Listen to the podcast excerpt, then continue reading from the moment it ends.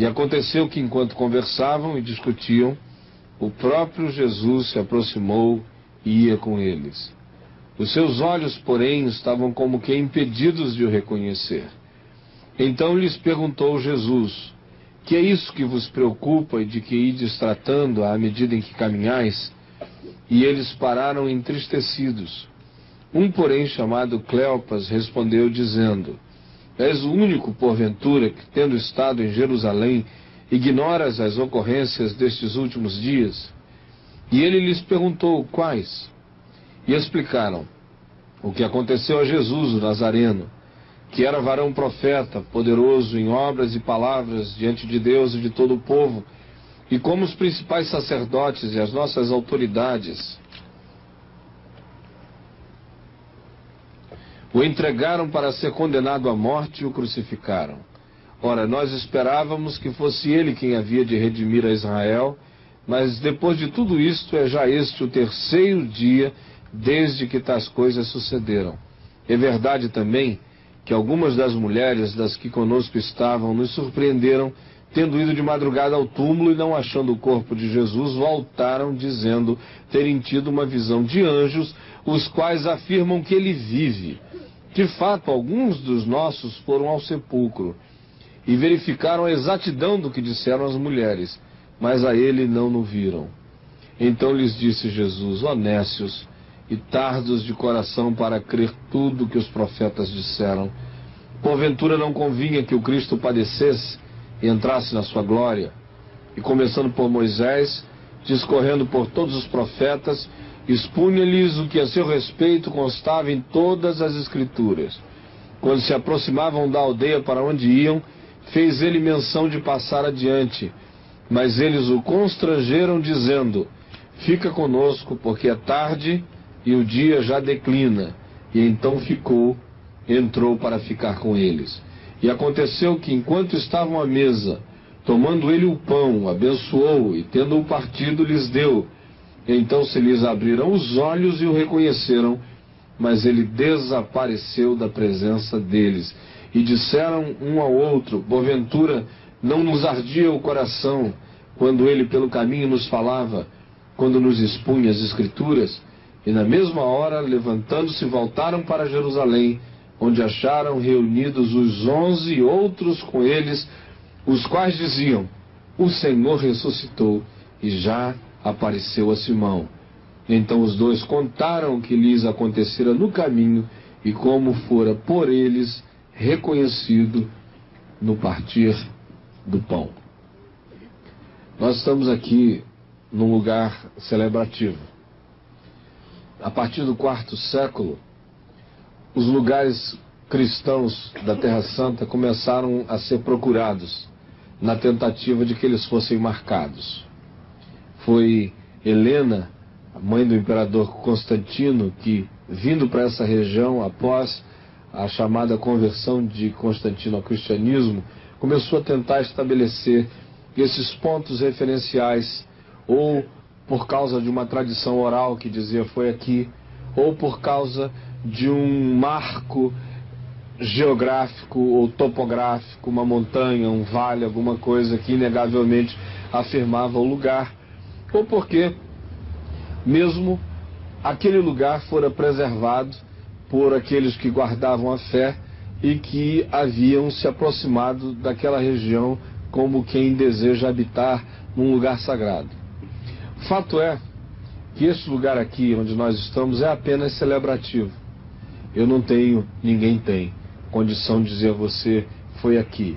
Emaús, entretanto, ficava entre Jerusalém e a região para onde nós estamos indo. Esse é o caminho, essa é a passagem, esse é o trajeto. Não era numa manhã, um pôr de sol. Eles vinham andando ao final de um domingo, angustiados, frustrados, se sentindo abandonados, órfãos, como quem tinha sido ludibriado, porque eles tinham apanhado todas as suas esperanças e as concentrado todas na pessoa de Jesus.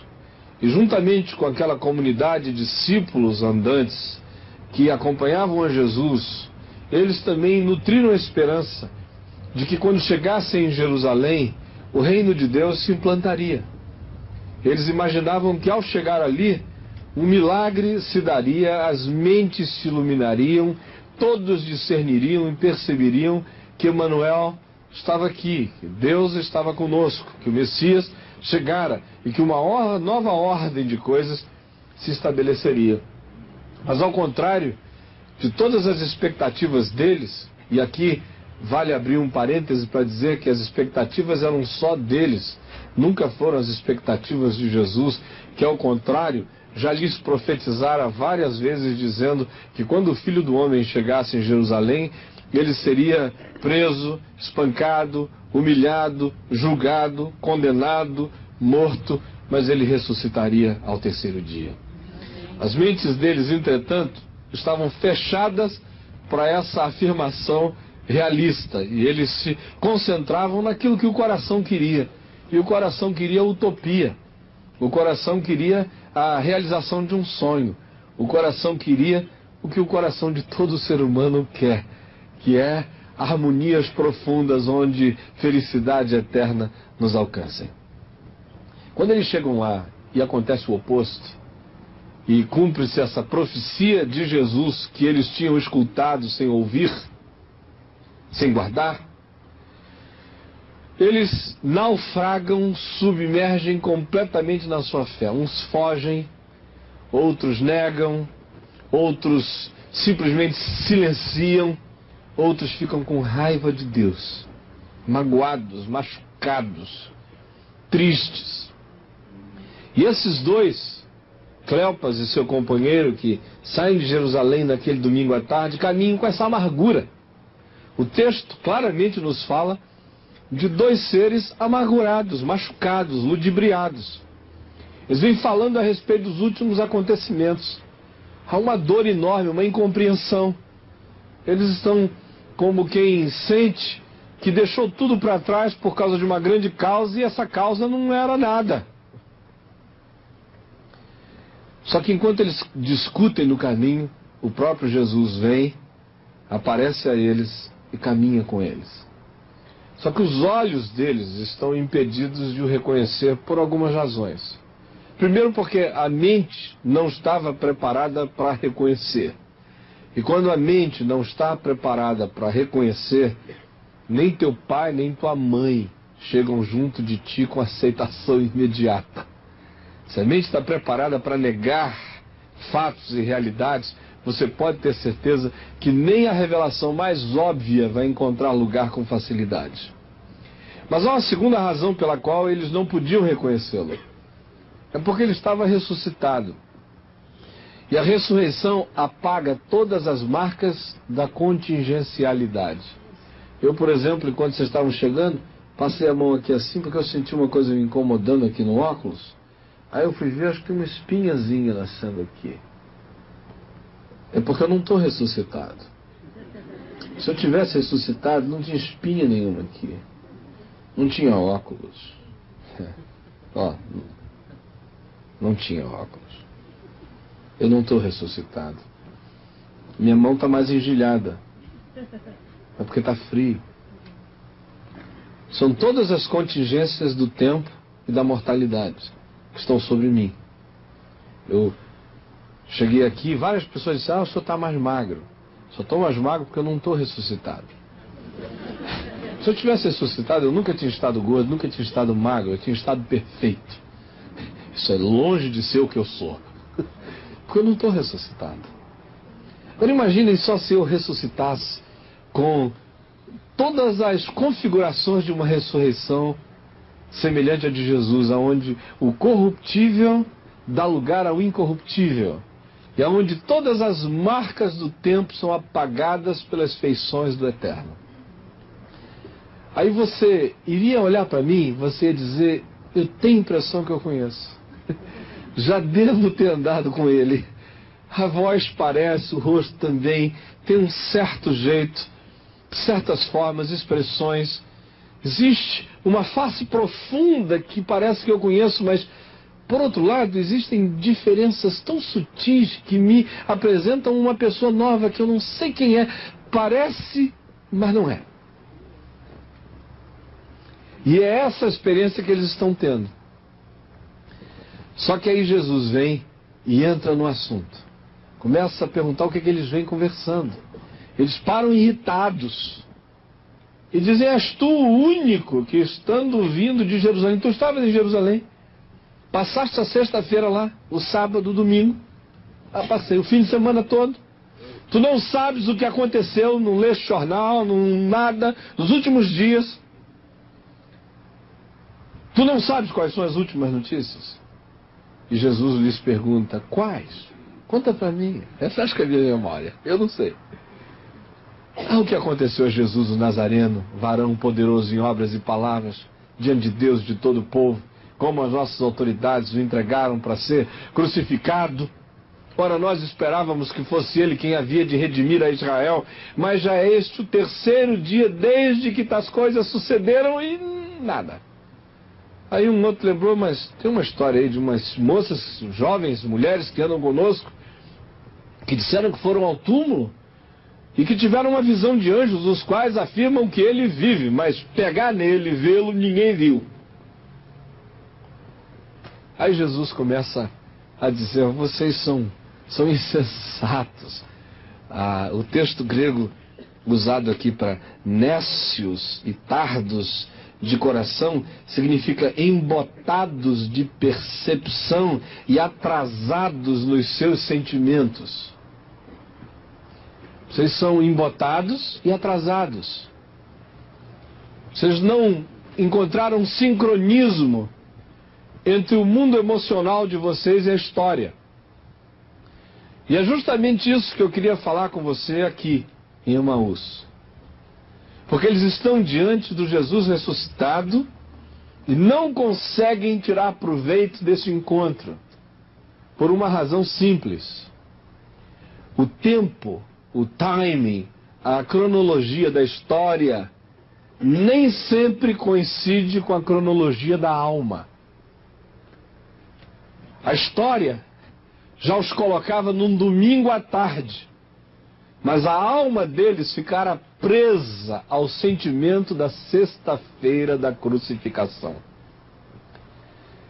E aí, conquanto seja domingo da ressurreição, a alma ainda é vítima de um atraso, da dor, da frustração. Eles não conseguiram acompanhar o ritmo da ação de Deus na história e ficaram cativos da depressividade de dias anteriores de um evento que para eles teve uma interpretação fulminante, destrutiva. Agora olha aqui para mim. A razão pela qual eu acho tão significativo que a gente possa parar aqui, nesse lugar celebrativo de Emaús, para pensar naquele acontecimento, tem a ver com essa realidade que com extrema frequência nossa alma se atrasa em relação aos passos e às ações de Deus na nossa história. E aí quando se atrasa, Deus aparece, a gente não vê. Faz pergunta pra gente, a gente responde de modo mal criado. Tenta trazer a gente à realidade e a gente pensa que ele que é o alienado faz de tudo para ver se nos arranca de um poço e a gente faz questão de ser solidário à nossa própria miséria e não sair do lugar. E aí ele vem e diz: vocês são embotados, os sentidos de vocês estão amortecidos e a alma de vocês se atrasou, parou no tempo, no espaço. Eu vejo pessoas todos os dias vivendo essa realidade, essa síndrome de Emaús. Isso pega. E quem são essas pessoas? São seres que mantêm lealdade para com as tragédias do passado. São seres que fazem questão de dizer com frequência que foram enganados. Eles não dão a chance de que os novos atos de Deus lhes provem o contrário, de que aquilo que eles pensavam ter sido um engano nada mais era do que um plano divino para lhes colocar diante de um fato maior, não apenas lhes dar acesso a uma experiência de felicidade momentânea, mas abrir para eles o caminho da eternidade. Muito mais fantástico do que ver Jesus reinando sobre Jerusalém terrestre é ter certeza de que nos foi aberta a porta da Jerusalém eterna. Mas eles não conseguiam ver isso. Hoje você está aqui, talvez você esteja sofrendo da síndrome de Emaús. É possível que haja pessoas aqui entre nós presas ao passado.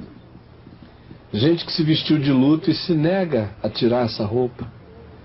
Gente que foi tocada por uma tragédia e não consegue esquecer essa confissão e repete, repete, repete.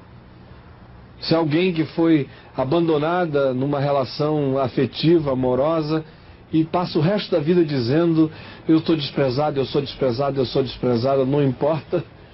Se o anjo Gabriel se fez gente, está querendo casar contigo hoje. Não consegue ver.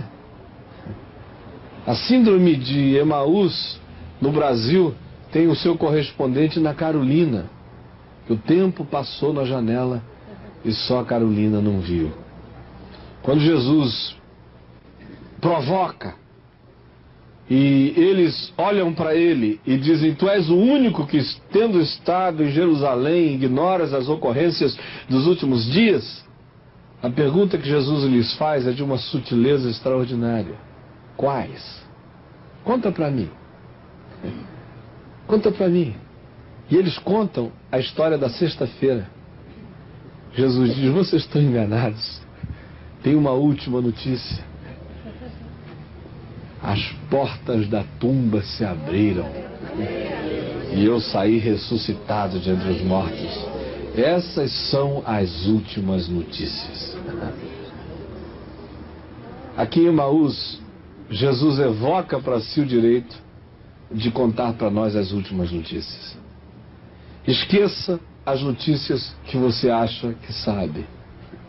Pode ser que você esteja lendo jornal velho, amarelado. Pode ser que você seja colecionador de álbuns antigos e trágicos. Dê a chance dele introduzir os fatos novos. Falar para você das notícias de hoje, que aconteceram hoje cedo.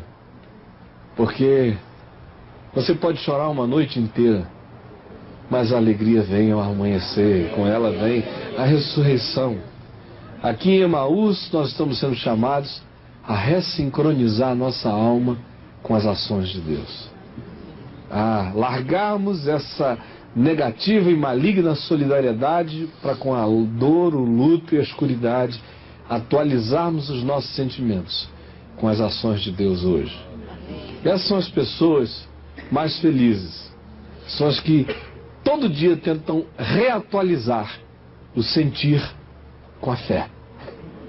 Porque senão a fé nos abriria portas para conquistas, mas o sentir está enterrado no luto e a gente não consegue se apropriar do que Deus está fazendo por nós hoje. Vamos orar? Vamos mesmo? Todos nós, aqui em Maús, dizendo: Senhor, abre os nossos olhos para que a gente possa ver. Abre os nossos olhos para que nós possamos discernir tua presença.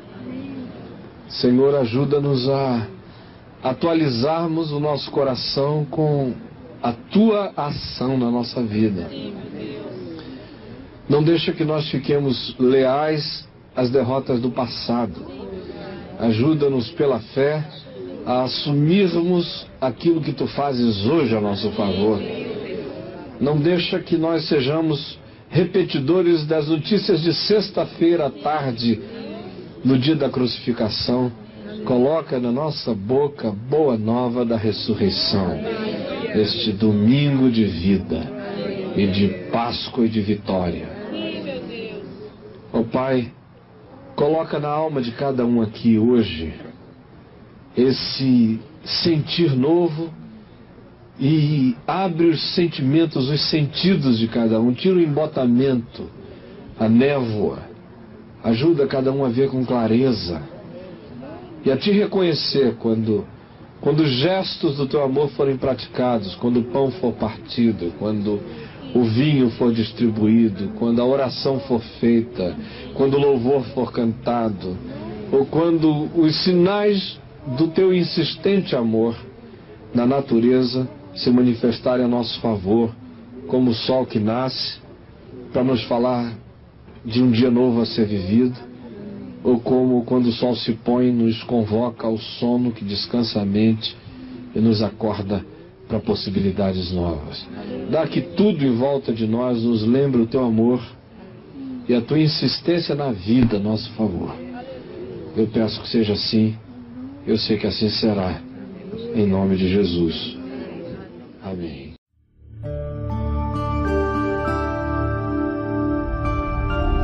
Vem me ver TV, o canal é você.